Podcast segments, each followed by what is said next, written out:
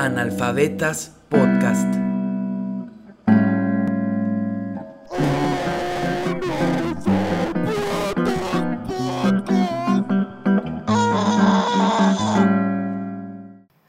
Bienvenidos a otro episodio más de Analfabetas Podcast. Y el día de hoy es, es, es un gran día porque tenemos un invitadazo que es Javier Alamilla. ¿Qué onda? ¿Cómo estamos? Sería el episodio número 15. Eh, um, esperemos que estén disfrutando todos los episodios que estamos sacando. No sé si se han dado cuenta, pero en vacaciones como que nos pusimos las pilas y estamos grabando como que dos por semana. Antes era nada más uno y ahora así como que pa, pa, pa. Pues, Con todo. bien. Sí, sí, porque después pues seguimos estudiando la universidad, tanto la que, la que edita como el que está aquí. Y pues sí se, vuelve, sí se puede volver algo complicado. Pero bueno, Javier, ¿cómo, cómo estás? Bien, la verdad, Bien, bien, bien. Siento que ya me pegó un poco la chela, así que estoy preparado para hablar sobre cualquier cosa.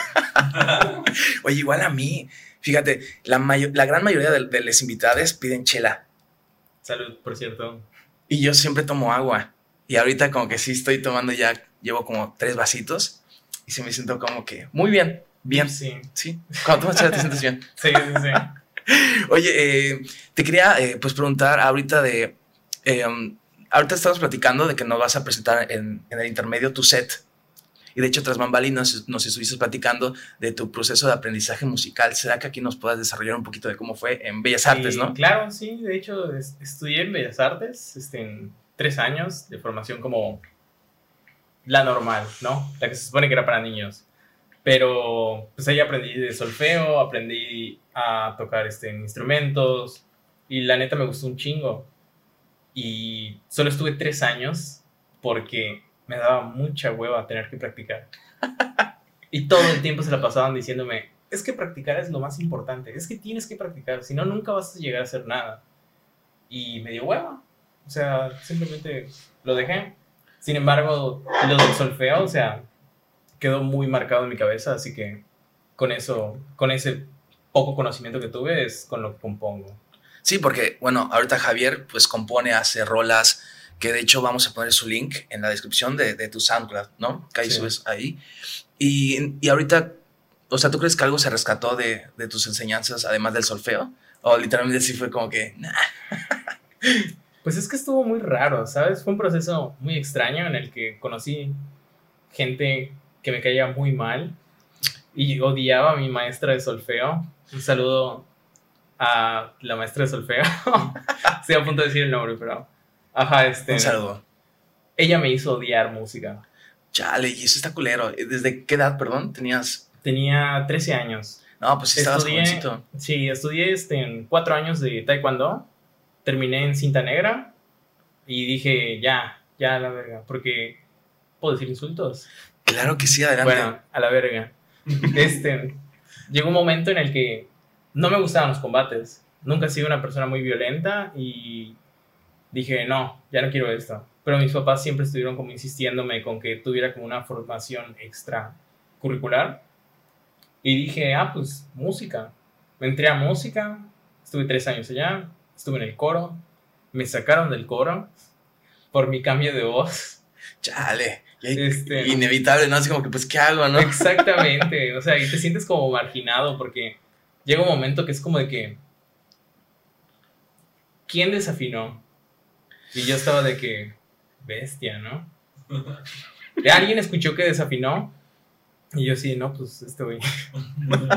Tú, Sí. vete para allá. Y terminaron como moviendo a la gente, ¿no? Qué Así pena. hasta que terminaron como conmigo. Y llegó un punto en el que la maestra como que me sentó así a solas y me dijo de que no puedes seguir así. No sirves para cantar. Olvídate de esto. Como tienes que pasar la materia, te vamos a pasar a xilófono. Y así es como aprendí xilófono. Oye, pero eso es como un, hasta como un tipo de bullying, ¿no? O sea, Sí, no, no, no. Esa maestra daba clases este, en el. ¿Cómo se llama esto? Bueno, daba clases en otra institución de artes en Yucatán de nivel preparatoria. ok. Este, eh, todo el mundo se quejaba de que era súper culera. O sea, y justamente por esa maestra dije: ¿Sabes qué? Ya no quiero nada que ver con, con artes. Con arte, perdón, pues, con música. Con música, con música. Y fue en el momento en el que me dijo mi mamá, pues, tienes que seguir haciendo algo. y me pasé a artes visuales. ¿Por qué tu mamá te, te dijo eso? O sea, ¿cuál era su idea? ¿Para qué? Su idea era pensar en que si la carrera que estudias no te funciona, sepas hacer otras cosas. O sea, y siempre le ha gustado como la idea de relacionar como a la gente con, con artes, o sea, con hacerlos sensibles. Y pues ahí- así terminé en, en, en artes. Y bueno, estudiaste en el SAI, pero antes tuviste algún tipo de preparación previa. No, estoy en la UADI. En la, ah, en la WADI. Sí, sí, sí. Ya, ya, ya. Ah, mira aquí, dando datos Sí. in- incorrectos. Bueno, Chale. podemos censurar eso igual. O sea, del, sí, del del nombre. de la escuela, pero- sí, va a aparecer ajá. un beep aquí Ok. mágicamente. Sí. Pero sí, este, estudié en Bellas Artes. Ahí estuve tomando clases de dibujo, clases de escultura. Y posterior a eso, como que llegó un punto en el que dije, ya no puedo con la escuela porque entré a la prepa 2 y estaban siendo muy exigentes conmigo. De hecho, llegué a reprobar 11 materias en la prepa, las cuales mis papás me hicieron pagar cada uno de esos extraordinarios. Oye, Sí, tremendo. Es, es mucho dinero. sí. Sobre todo para alguien de, prepa, sí, sí, Sí, es, o sea, bastante. fueron como 1300 varos en puro extraordinario. No, sí O sea, es. Para mí en la prepa era un putero, ¿no? No, sí, sí es, sí es. Ok, ok. Pero antes tú ya tenías esta. Bueno, ahorita tú consideras que te desarrollas más como que más en lo, en lo musical, en lo visual, o hay como que quizás Siento en la que- balanza. Siento que estoy en un conflicto, porque, o sea, siento que me desarrollo en tantas cosas y abarco tantas cosas que no controlo ninguna. O sea, tanto el dibujo, tanto la música, tanto eh, 3D, tanto animación. O sea, me han interesado tantas cosas que llega un momento en el que no me siento como lo suficientemente apto para, para cualquiera de una de esas, ¿no? O sea, siempre encuentro algo, alguien que es mejor y pues eso también como que me termina inspirando, ¿sabes? Como esta cuestión de superarlo o, o como para copiar no sus patrones. No necesariamente superarlo, sino como algo más como de inspiración, ¿sabes? Como de que, wow, me gustaría ser como esta persona. Y me pasa muchísimo con la música. O sea, cuando yo dejé música, me quedó acá como el vacío de decir, ¿cómo me sigo relacionando con la música? Y empecé a escuchar música. O sea, eh, en ese entonces yo compraba los discos pirata de que en los tianguis, de que la discografía completa de Queen. Y me chuté completa la discografía de Queen, con en vivos, con todo. Después de, lleg- llegó un punto en el que ya no podía más con Queen y dije, ¿qué hago? Voy a pasar a algo más como contemporáneo. Y pasé a The Killers. Y de The Killers a Vampire Weekend. Y de Vampire Weekend, como que ya llegó un momento en el que yo ya estaba en la prepa y empecé como a entrarle al experimental. Y del experimental ya, ya no me moví. Oye, pero ¿cómo te metiste al experimental? O sea, creo que es un camino muy. O sea, para cualquier persona común, por así decirlo, que nada más escuche las rolas del momento, sí hay un gran paso, ¿no? Va a sonar súper cliché y lo siento Dale, mucho, dale, dale. pero fue Radiohead. Sí, lo Wow. siento mucho, pero llegó un momento en el que un compa en la prepa se acercó conmigo y me dio un disco y me dijo, toma, escúchalo. Y yo así, "Ah, pues, esta, madre que, ¿no? O sea, y era el Hail to the Deep de, de Radiohead. Lo escuché y dije, ¿qué es esto? O sea, porque habían guitarras, habían sintetizadores, o sea, había música ambiental, loops, o sea, me acuerdo que me sacó muchísimo de onda. De ahí pasé a Crystal Castles, pasé como mi etapa de Witch House, una etapa de ambient, de harsh noise, o sea, y fui evolucionando bastante. Oye, eso es- se podría decir que casi casi estudiabas como que cada artista y como lo que hacía. y- Sí, y justo eso, o sea, conozco muchos artistas, no como me gustaría, pero siento que cuando conozco un artista que me gusta un chingo, conozco todo de ese artista. O sea, B-sides, canciones en vivo que practicaron, o sea, todo. Me gusta meterme mucho, como en el ambiente de, de cada artista para conocer como el background de cada uno, ¿no? Ya, ya, ya. Y ahorita, actualmente, ¿cuáles son así tus, tus top, top musicales? Hyperpop. Últimamente he estado escuchando mucho Hyperpop. Glitchcore. Eh, regresé al ambient. Y pues ahí le llevo. Sí. Chale, porque no los conozco. Ahorita dice así, pero. Mira, el Hyperpop es como pop del futuro. Wow. ¿Ok? Ok, ok. Porque son como las estructuras como normales del pop. Ok, las pero poperas. modificándoles y tratando de hacer las experimentales, como 100 Gex, como Alice Gas, Ok, ok. como... No sé, hay varios, ¿no? Mucha gente le atribuye el hyperpop a Charlie XCX, pero no es así. Y los creadores fueron 100 Gex y pues ahorita estoy escuchando mucho esa banda, 100 Gex. Y bueno, ahorita los géneros pues pueden funcionar para muchas cosas. A algunos no les gusta encasillar su música en géneros, pero tú dirías que haces algún género en específico musicalmente? ¿O Tengo mis géneros? etapas. Etapas. Porque cuando comencé a hacer música, recuerdo que estaba escuchando mucho una banda que se llama Gidropony. Gidropony es una banda rusa que tiene como mil seguidores en, en Bandcamp, pero hacen chiptune. Y del chiptune pasaron como al, al electropunk. Y me empezó a gustar muchísimo el punk de allá. Del punk pasé como a una etapa de música más dura, ¿sabes? Y fue donde me dejó como conocer el hardcore y cosas así. ¿Cómo decides que algo, o por qué algo te gusta? Porque definitivamente todo lo que acaba de decir no es algo que se escuche normalmente, ¿no? No. Así en la radio y así. ¿Cómo, o sea, por qué te gusta a ti ese tipo de música? ¿Qué, qué despierta en ti? ¿Qué te hace? como que? Principalmente, tiene que sacarme de pedo la canción. Ok, ok. Si yo escucho algo y digo, qué puta madre acabo de escuchar, para mí ya es así un plus, porque quiero comprenderlo, ¿sabes? Cosa que me pasa mucho con el metal. O sea, discúlpenme mucho de fans del metal, pero no me gusta el metal porque siento que suena lo mismo. Pero, pues es así. O sea, y lo mismo me pasa con el reggaetón. O sea, Con mucha música de seguro, ¿no? Con el trap, la salsa, ¿no? Igual. sí. Que sí, pues sí. repiten patrones, ¿no? Así es como que su estructura. y- Exactamente. Y justo es lo que me gusta bastante como de conocer nuevas bandas que tratan como de no innovar, sino como de hacer propio el, el estilo, ¿sabes? De decir, verga, en un disco quiero meter ska. Y también quiero meter una canción en la que voy a hacer screamo. Y también voy a meter una canción que sea super popera. O sea, y eso es lo que tipo yo he encontrado ahorita en, en 100 Gigs, que me late un chingo. Y también la música me ha influido bastante como con mis dibujos, mis ilustraciones. Justamente eso te iba a decir. Ahorita ya nos comentaste que pues haces de todo, ¿no? Tienes diferentes rituales para, o rituales o, o como que procesos para crear cada cosa. O sea, es muy diferente el proceso cuando haces música al que cuando dibujas o cuando ilustras o cuando animas. Sí. ¿Cómo es eso? Cuando entré a la universidad, o sea, principalmente yo recuerdo que hacía mucho bodegón. Y llegó un punto en el que yo dije, pues el bodegón no me va a llevar a nada. O sea, no sé dibujar una persona. Yo ya estaba entrando a la universidad y no sabía dibujar un rostro.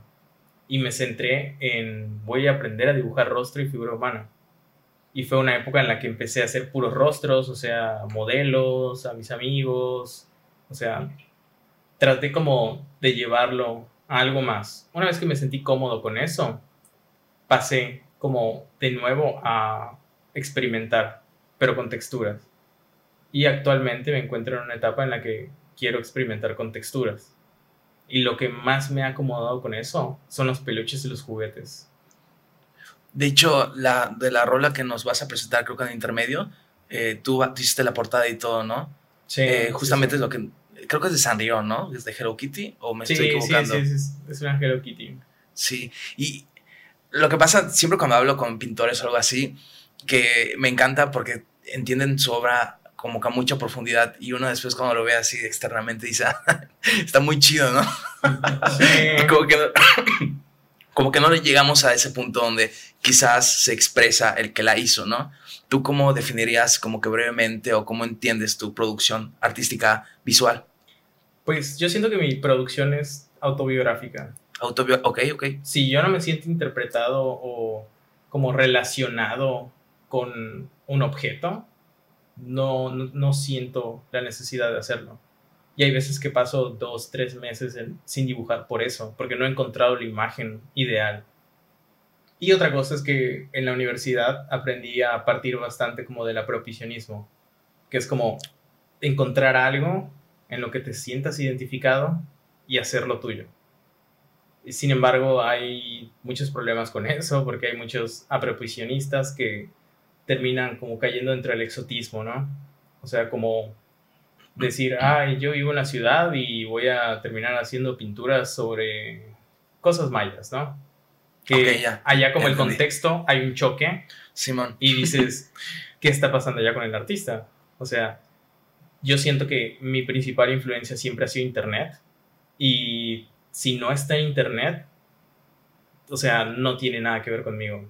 Porque siento que esa es mi realidad. O sea, y pues, sí. Eh, el Internet, ¿cómo funciona en tu vida? ¿Cómo iniciaste ahí nada más mandando hotmails? ¿O fue de una forma más intensa? ¿O, o cómo fue? Fue una etapa muy cringe. Este, cringe. Sí. Recuerdo que en la secundaria, mi primer contacto con Internet fue que iba a casa de un compa, que este compa tenía Facebook. Y era, creo que 2000 no me acuerdo, creo que 2010, 2000, ¿no? Cuando Facebook. 2009, sí, que como que empezó a pegar en, en, en, México, ¿no? Y yo recuerdo que me gustaba muchísimo una serie que se llama Haruhi Suzumiya. Entré a Facebook y busqué Haruhi Suzumiya y salió un montón de gente llamada Haruhi Suzumiya. y dediqué una hora de mi vida como por una semana agregar a todas las Haruhi Suzumiyas y los personajes del anime que pude encontrar. ¡Wow! O sea, yo tenía, ¿qué quieres, güey? O sea, 13 años. Para mí fue así de que voy a hacer muchos amigos que también les gusta. y pues, pues así, empecé a hablar con gente en internet. En ese momento estaba de moda, o sea, Messenger, el Windows Live Messenger. Y recuerdo que siempre como que nos pasábamos los correos y teníamos grupos y platicábamos allá, ¿no? Este, al final como que, pues terminé como alejándome un poco de eso, ya entrando como a la prepa, porque mucha gente me decía de que, ay, qué pedo, que no tienes tu nombre real en Facebook. Y a mí siempre me ha dado cosa tener como mis datos reales en Internet. ¿Por qué? Porque yo sé muy bien cómo buscar como información de gente. O sea, y no me gustaría que fuera al revés o sea, que la gente busque cosas sobre mí. Así que pues siempre he tratado como de encriptar todo eso. Y pues así, o sea... hablando de eso, ¿cuáles son tus redes sociales para, para cámara? Siempre pronuncio mal tu red social, no sé cómo... ¿Está en inglés o No sé, Platanople. Eh, sí, en Instagram me pueden seguir como Platanople, que es plátano, P-P-L-E, como plátano y Apple al mismo tiempo. En ese tiempo me llamaba Apple. Pero. Aquí va a aparecer. Sí. Este, en, YouTube también estoy así. En SoundCloud estoy como Sonidos de Plátano. Y eh, en Bandcamp también. Así que pueden seguir allá. Ah, y bueno, y en, en Twitter estoy como Javier Alamilla-bajo. Ok, va, de todas maneras, eh, los pueden encontrar abajo de la, en la caja de descripción. Ahí van a estar todos. Y de hecho te iba a preguntar de la cuenta, tienes una cuenta conjunta, ¿no? Con otra artista. Sí. Que ahí es donde subes ahí ya tus dibujos, tus ilustraciones, que se llama Mixing Cereales. Sí. ¿Y cómo, cómo se les ocurrió hacer? O sea, yo no creo que... Por primera vez alguien lo pronuncia bien, pero... ¿Ah, sí? Sí. Wow, yo siempre pronuncio mal todo, ¿eh? Oye, pero me llama mucho la atención mayormente, pues, eh, el artista, la artista crea como que su cuenta, ¿no? Y ahí sube su arte. ¿Cómo se les ocurrió hacer esta? Pues cuando entramos a la universidad, o sea, estábamos como entes individuales. Mi compañera Sofía Rodríguez, un saludo, y yo, ¿no? Y recuerdo que ella nos platicaba que su hermana llegó a tener un colectivo. Que ahorita no me acuerdo cómo se llamaba el colectivo, pero este colectivo era como... Eh, organizaba fiestas que eran como fiestas slash de arte en las que eran temáticas. Se ponían de acuerdo en la universidad para hacer como pinturas, para hacer como algo sobre un tema, por ejemplo, no sé, surrealismo. Se hacía la exposición y se recaudaban como fondos con una fiesta. Al final como que se terminaba pagando a los artistas por eso. Y me, me platicó tanto eso que le dije, oye, vamos a hacer un colectivo. Y me dijo, va. Y nos quedamos como de que, ¿y a quiénes vamos a meter al colectivo? Pues, no sé. Como que principalmente, o sea, tienen que ir como con nuestros ideales y nuestra forma de, de dibujar, ¿no? Y no encontramos a nadie. Nos quedamos frustrados. Creo que eso lo planteamos como en agosto de 2014. Y para... No, miento. ¿O sí? No, no me acuerdo. Pero... pero, este... Llegó un momento en el que dijimos, no, pues ya la chingada, o sea, vamos a estar nosotros dos y, y ya. O sea, no encontramos a nadie. Y nos quedamos como de que, bueno, va. Pero, ¿y qué nombre le ponemos? Y no sabíamos cómo ponerle. Y recuerdo que en ese tiempo, bueno, yo soy como que súper pendiente de la gente, como que me importa. Yo seguía en Twitter a, a, a Sofía. A Sofía, ok. Sí. Y este, recordé un tweet que había puesto que decía, si tuviera una banda, la llamaría Mixing Cereales. Y me quedé de Mixing Cereales. Y le dije, oye, vamos a hacer una banda. A la verga el colectivo, vamos a hacer una banda que se llama Mixing Cereales. Bueno, va, está bien. No funcionó la banda. Era, perdón, era de música en Era, era chiptune. Ok, ok. Chiptune como instrumental. Yo la grababa como peda y mezclaba eso. O sea, todo como súper aborigen. Y llegó un momento en el que me dijo de que, oye, ya no quiero ver nada como con la música. Vamos a hacerlo como con el arte. Y dije, va.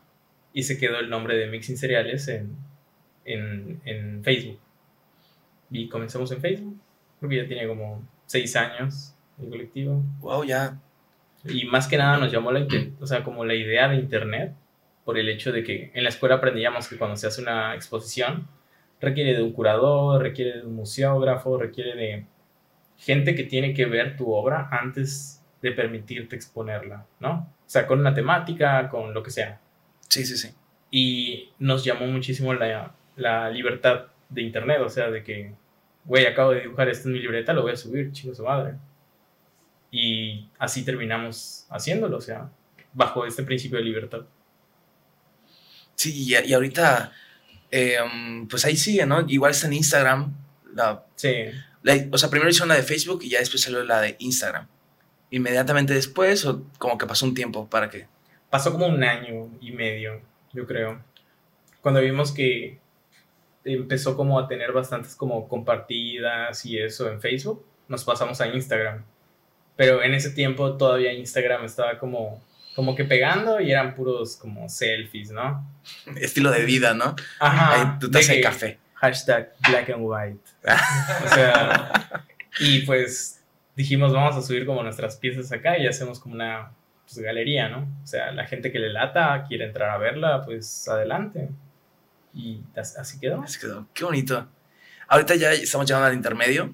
Ya en unos minutos van a escuchar a la, a la, la música de Javier. Y nada más recordarles que, bueno, que sigan a nuestro invitado en sus redes sociales, que las acaba de decir y de donde aparece aquí abajo, y a Analfabetas, que igual se, sus- sus- que se suscriban y denle en la campanita que está, creo que en el- abajo a la derecha. Y pues muchísimas gracias, sigan escuchando. Bye. Bye bye.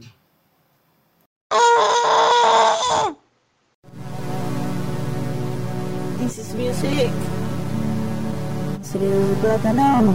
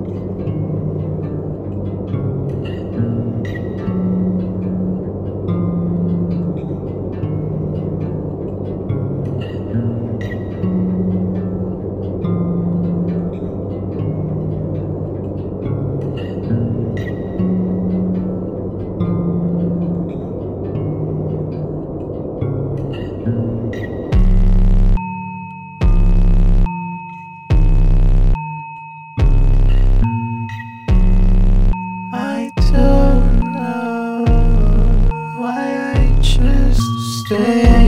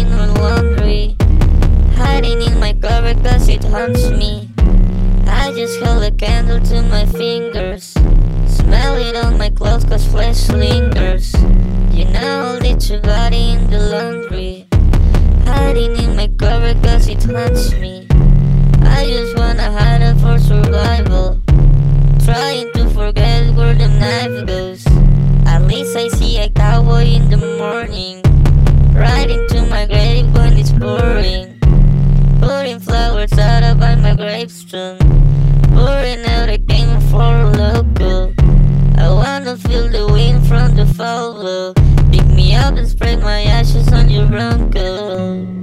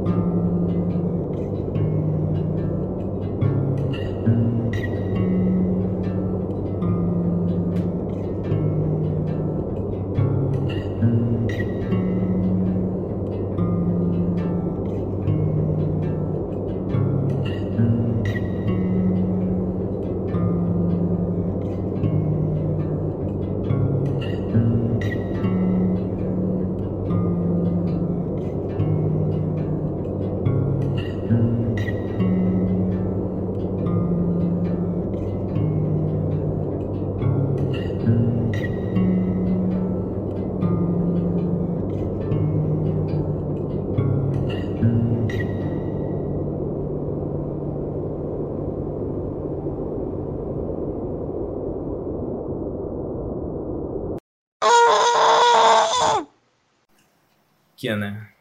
¿Qué onda, viejito? Qué, qué, qué emoción, estoy, estoy muy, muy contento de este hermoso escenario que se nos ha pintado y esta oportunidad de convivir desde marzo que nos había dado.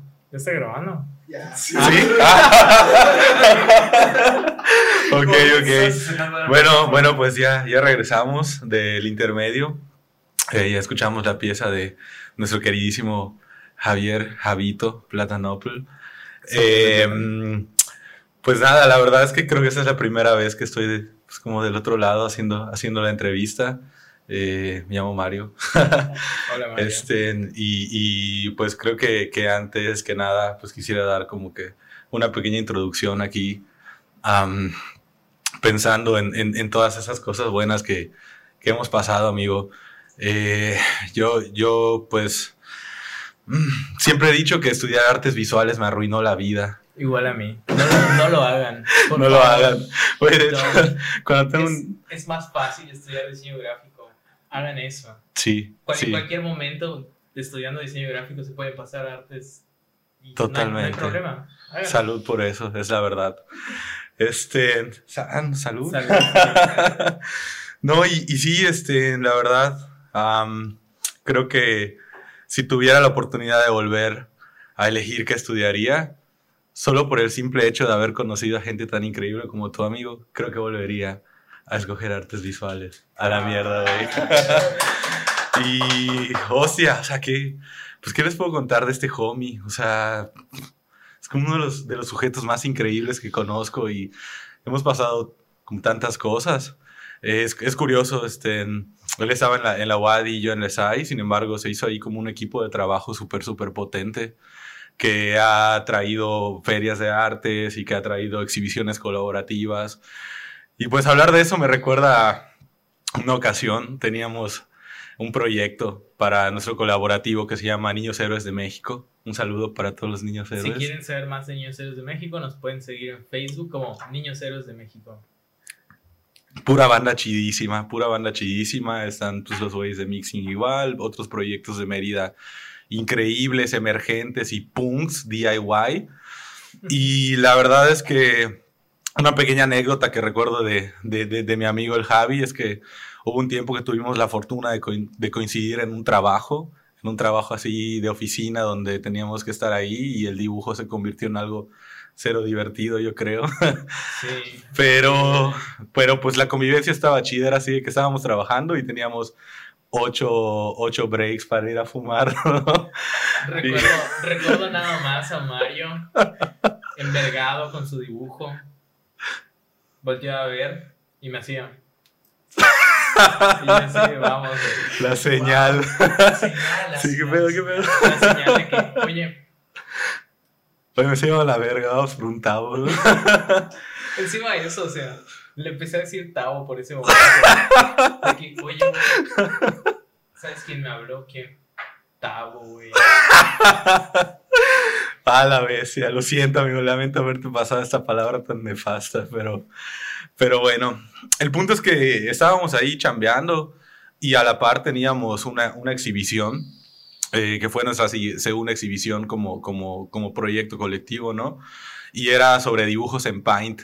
Entonces, la verdad es que igual retomando un poco lo que había dicho el Javi sobre el Internet, o sea, es que pues es como una plataforma increíble en la cual puedes conectar con gente de, pues de todo el mundo y en concreto en esta ocasión, para ese proyecto contamos con, perdón, con la participación de, de bandas súper chida de, de, de, de- de todo el Sí. país, ¿no? Re- Y- Recuerdo que para esa organización estábamos en casa de Vitas, un saludo a Vitas. Vitas. Y eh, estábamos Vitas, Kaylee, Mario y yo. El punto está en que estábamos en la alberca, en la casa de Vitas, pensando en, güey, ¿a quién invitamos? Estaría verguísima traer gente como de otros lados, ¿no? O sea, sentimos, siempre hemos sentido que el arte en Mérida está muerto, porque los artistas Sí. que producen actualmente arte acá, es como, como que se clavaron mucho en los 60s y sigue Sí. habiendo producción de los 60s. Y dijimos, güey, vamos a pintarle el dedo a esto y vamos a hacer una exposición en Paint. O sea, a la verga. Y nos pusimos a lanzar como la lluvia de ideas de que a quién íbamos a invitar. Sí, sí, sí que lo recuerdo, o sea, y figuraron ahí unos nombres como del PPK o el gusano local, y yo estaba así como que súper cohibido porque decía, güey, pues esta banda está muy dura, está muy choncha. O sea, no creo que... que- Sobre que- que- todo, sobre todo el PPKMK, PPKMKZZTT. increíble. recuerdo. Me lo aprendí, me lo aprendí. Un, un saludo, Egberto. Pero este, sí, recuerdo Bueno. que ese güey, o sea, nos superaba por creo que 10 veces seguidores en Instagram. Sí. Y dijimos, güey, nos va a mandar el catre. Lo invitamos y sí le entró. Sí, fue, fue como una experiencia súper surreal porque era así de que, pues como eran dibujos en Paint, teníamos la facilidad de, puta, en un USB teníamos los archivos de todos los dibujos y así de que literal me lancé a dar Quick Digital a imprimir por 8 pesos la obra que iba a estar en la exhibición, ¿no? Y pues lo que yo no sabía es que ahí estaba mi dibujo al lado de toda esta banda choncha que yo seguía en Instagram desde hace años y que, wow, o sea, ya estábamos con- colaborando con ellos y fue pues, Sí, como una siempre- experiencia increíble. Siempre fue como una idea de colaborar con banda de, de otros lados, o sea, entre ellos Sí. igual, o sea, banda de Mexicali como Baltasar, o sea, saludo Sí. Baltasar. Y pues queríamos como, siempre hemos tenido esta idea de, de alejarnos como de la centralización que existe del arte en. Ciudad de México, o sea, en otros lugares igual se están produciendo cosas muy chidas y queríamos hacer algo, o sea, Sí, y el Internet nos dio esa, esa, esa viabilidad, ¿no? O sea, envías el archivo, ya está la obra, la imprimes y, y boom. O sea, yo creo que, que, pues la banda ya está con los, brazos, perdón, con los brazos abiertos para recibir todas estas propuestas. O sea, yo recuerdo que ese día precisamente que fue la exhibición de Niños Héroes, este, eh, y fue en un espacio igual completamente descentralizado, al menos de, de- de- aquí en Mérida las exhibiciones se suelen hacer en el centro, ¿no? Y esa vez fue en un domicilio particular, de hecho, en el, domicilio de... Galería Loma Bonita. en Chuburná, y fue así que, de que estaba todo lluvioso, y neta, o sea, yo estaba en el auto y vimos un auto volcado ahí por el adiós, a la verga, esa cabrón no va a ir nadie. No va a ir nadie, pichón. O sea, llegué, estaba llenísimo el lugar. O sea, la pasamos súper, súper chido. Yo recuerdo, o sea, que empezó a llover y dije, ya valió madres, nadie va a llegar, o sea, es una exposición en Paint, en la casa de alguien, o sea, que nadie topa, en un lugar que nadie topa, y está lloviendo do- otra vez, ¿no? O sea, y llegó Sí. un montón de gente, o sea, Sí, creo que, creo que da como un panorama muy claro de que pues la gente ya quiere que algo pase, ¿no? O sea, salir como de ese espacio lúdico que las artes visuales han procurado por tantos años, o sea, la expo del listón y del vinito, pues a la verga ya, o sea, creo que eso ya fue, la sí, o neta. sea, o sea, como quitar este, e- esta idea de, de- ¿cómo decirlo? O sea, Pues sí, casi como de un ritual así sagrado, güey, o sea, como súper... No, no, no como un ritual, sino como de que es como solamente de la clase alta, Ah, ¿sabes? Sí, sí, sí. O sí. sea, el hecho de hacer una exposición en un domicilio desconocido con dibujos hechos en Paint, porque igual teníamos este, la propuesta de que los dibujos solamente podían hacerse a mouse. O sea, no podías usar tabletas digitales. Ah, le- le pasamos, les pasamos la obra igual para que la puedan Sí, ir mostrando. sí, Estaría a- acá va a estar pasando la obra en este momento. Pero este, hicimos dinámicas, o sea, algo que nunca se ve en una exposición. Que de hecho se llamaba Batalla de Retratos Culeros. Ponía, eran dos laptops, una frente a la otra. Ponías a dos personas que no eran artistas completamente, era un fue un performance, o sea. Sí, Y el que dibujara más culero al otro ganaba. Y se iban como por rondas. Y al final el ganador iba a tener como un premio máximo, ¿no? Que fue de que, que terminó siendo de que un VHS de Nemo, un peluche de Shrek y, y un cubole con Jordi Rosado. un cubole,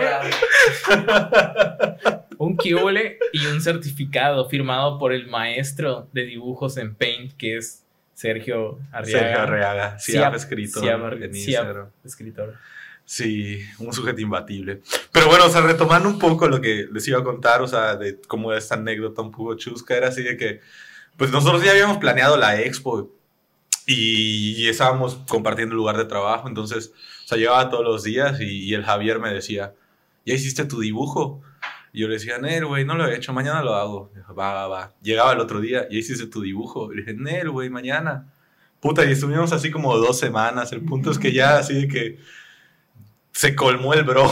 Y un día llegué y me dice, ¿qué pedo? ¿Y tu dibujo? Y dije, güey, no lo he hecho. Coño, si no lo traes mañana, güey, estás fuera de la expo. Y le dije, verga, güey, qué pedo, a mí se me ocurrió esa idea, güey, me vas a sacar de la expo.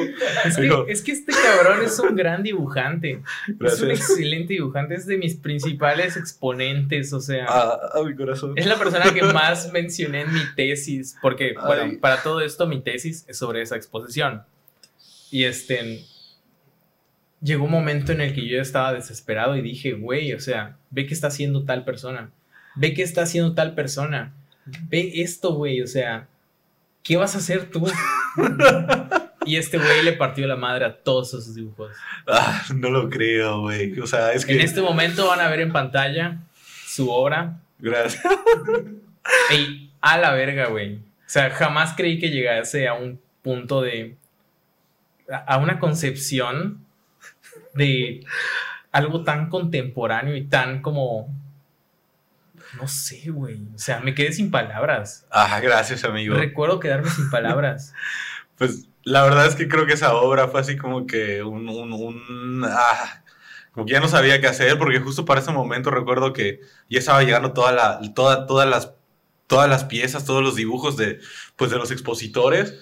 Puta, y veía uno y estaba cabrón, veía el otro y estaba más cabrón, y luego veía el otro y estaba más cabrón aún. Decía, verga, ¿qué voy a hacer? Y pues ya, o sea, como que, puta, de ahogado me hice así como que un poemita, que quisiera recordarlo para contárselos, pero era así como que un poema acerca de los popotes pingüino. Y entonces literal... Esa hora, esa hora se llamaba Popotes. Los Popotes Pingüino y yo. Así se llamaba, los popotes pingüino. Y ya, pero pues sí, o sea, la verdad es que creo que, ah, amigo, fuck, o sea, que, ¿qué te puedo decir? O sea, eres de los sujetos más, más increíbles que, que he conocido en mi entera vida. O sea, yo sé que, que esta, esa relación profesional, colaborativa, pero principalmente de amistad, se va a mantener así hasta que uno de los dos esté bien tieso, güey. Y fuck, amigo, te Yo- quiero muchísimo, muchísimo, muchísimo. Igual, Mario. Un abrazo.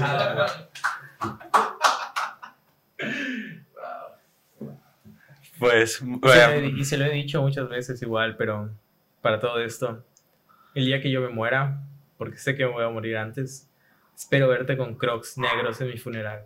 así va a ser.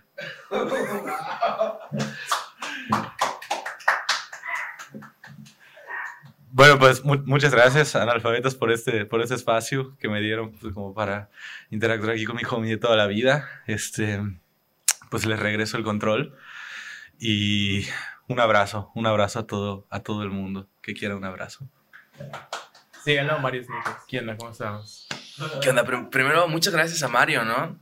A Mario, vaya, si quieren saber más sobre él o, o lo que piensa, pues pueden verlo en el episodio 4, 5, no sé, fue uno de los primeros, la verdad, se, se- se la rifó, así de que no, nos cono- Sí. no nos conocíamos bien ni nadie, así, oye, ¿quieres ver un podcast? y ya aceptó. Eh, gran Mario, muchísimas gracias. Oye, y ya eh, para ir eh, cerrando un poco, eh, ¿será que nos puedes platicar un poco de, de la canción que acabamos de, de escuchar hace un poco? O sea, ¿cómo surgió esta intención? Em, ¿Cómo llegó a, a sonar? ¿Cómo, ¿Cómo sonó? Pues son dos canciones, ¿no? O sea, principalmente es una llamada Dicha Body uh, in the Landry, este, de Us No One, a.k.a. Laura Les de 100 Gex. Este, la verdad es que surgió en un momento en el que me sentí como bastante identificado con el disco, muchísimo. O sea, es un disco muy triste, lo recomiendo bastante en caso de que estén tristes, si no, no lo escuchen. Este, y pues me gusta bastante. O sea, me sentí muy identificado con la letra. eh, y le propuse a mi compa del Comando Burrito, saludo Comando Burrito, Un saludote. este, hacer una colaboración. Así que pues se armó y la verdad es que quedó increíble. Este, y la segunda canción es este, Heart de Oliver Tree, que la verdad es que es como un meme andante ese güey, pero tiene muy buena producción. o sea, y soy muy fan de lo que hace. Lo mismo, o sea, me siento muy identificado con la letra en este preciso instante de mi vida y pues eso.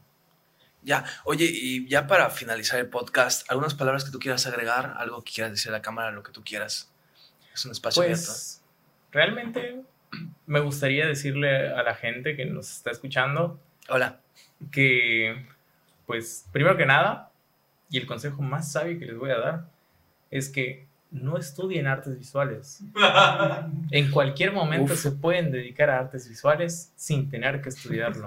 Siempre y cuando quieran y estén dispuestos a, a estudiar por su propia cuenta, ¿no? O sea, porque sí requiere como bastante de eh, formación propia, ¿no? Ok, ok. Y en segunda, me gustaría decirles a la gente, o sea, decirle a la gente que sigan haciendo cosas. O sea, estén donde estén, así, vivan en Mérida, vivan en Tlaxcala, que no sabemos ni siquiera si Tlaxcala existe, o sea, hagan cosas y hagan cosas chingonas.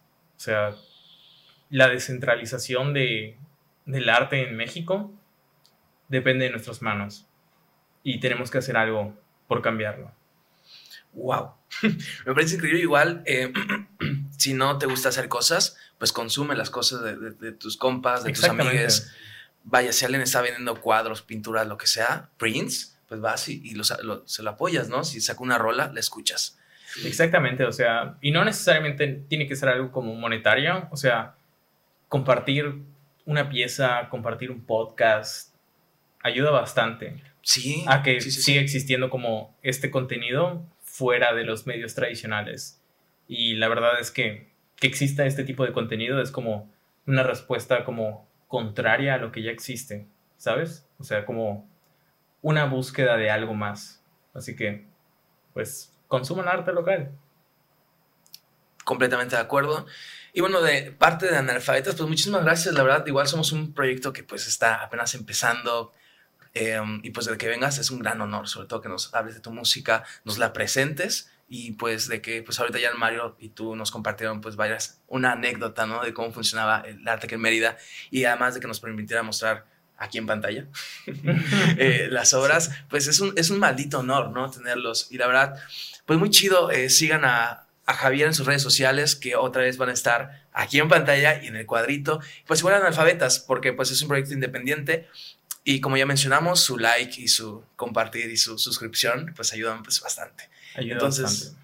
Dejen ahí su suscripción, su campanita y sigan sintonizando analfabetas porque vamos a traer otra vez a más gente chingona como Javier. Así que estén pendientes. Bye. Vale, pues, muchas gracias por traerme. No, un gustazo. Bye.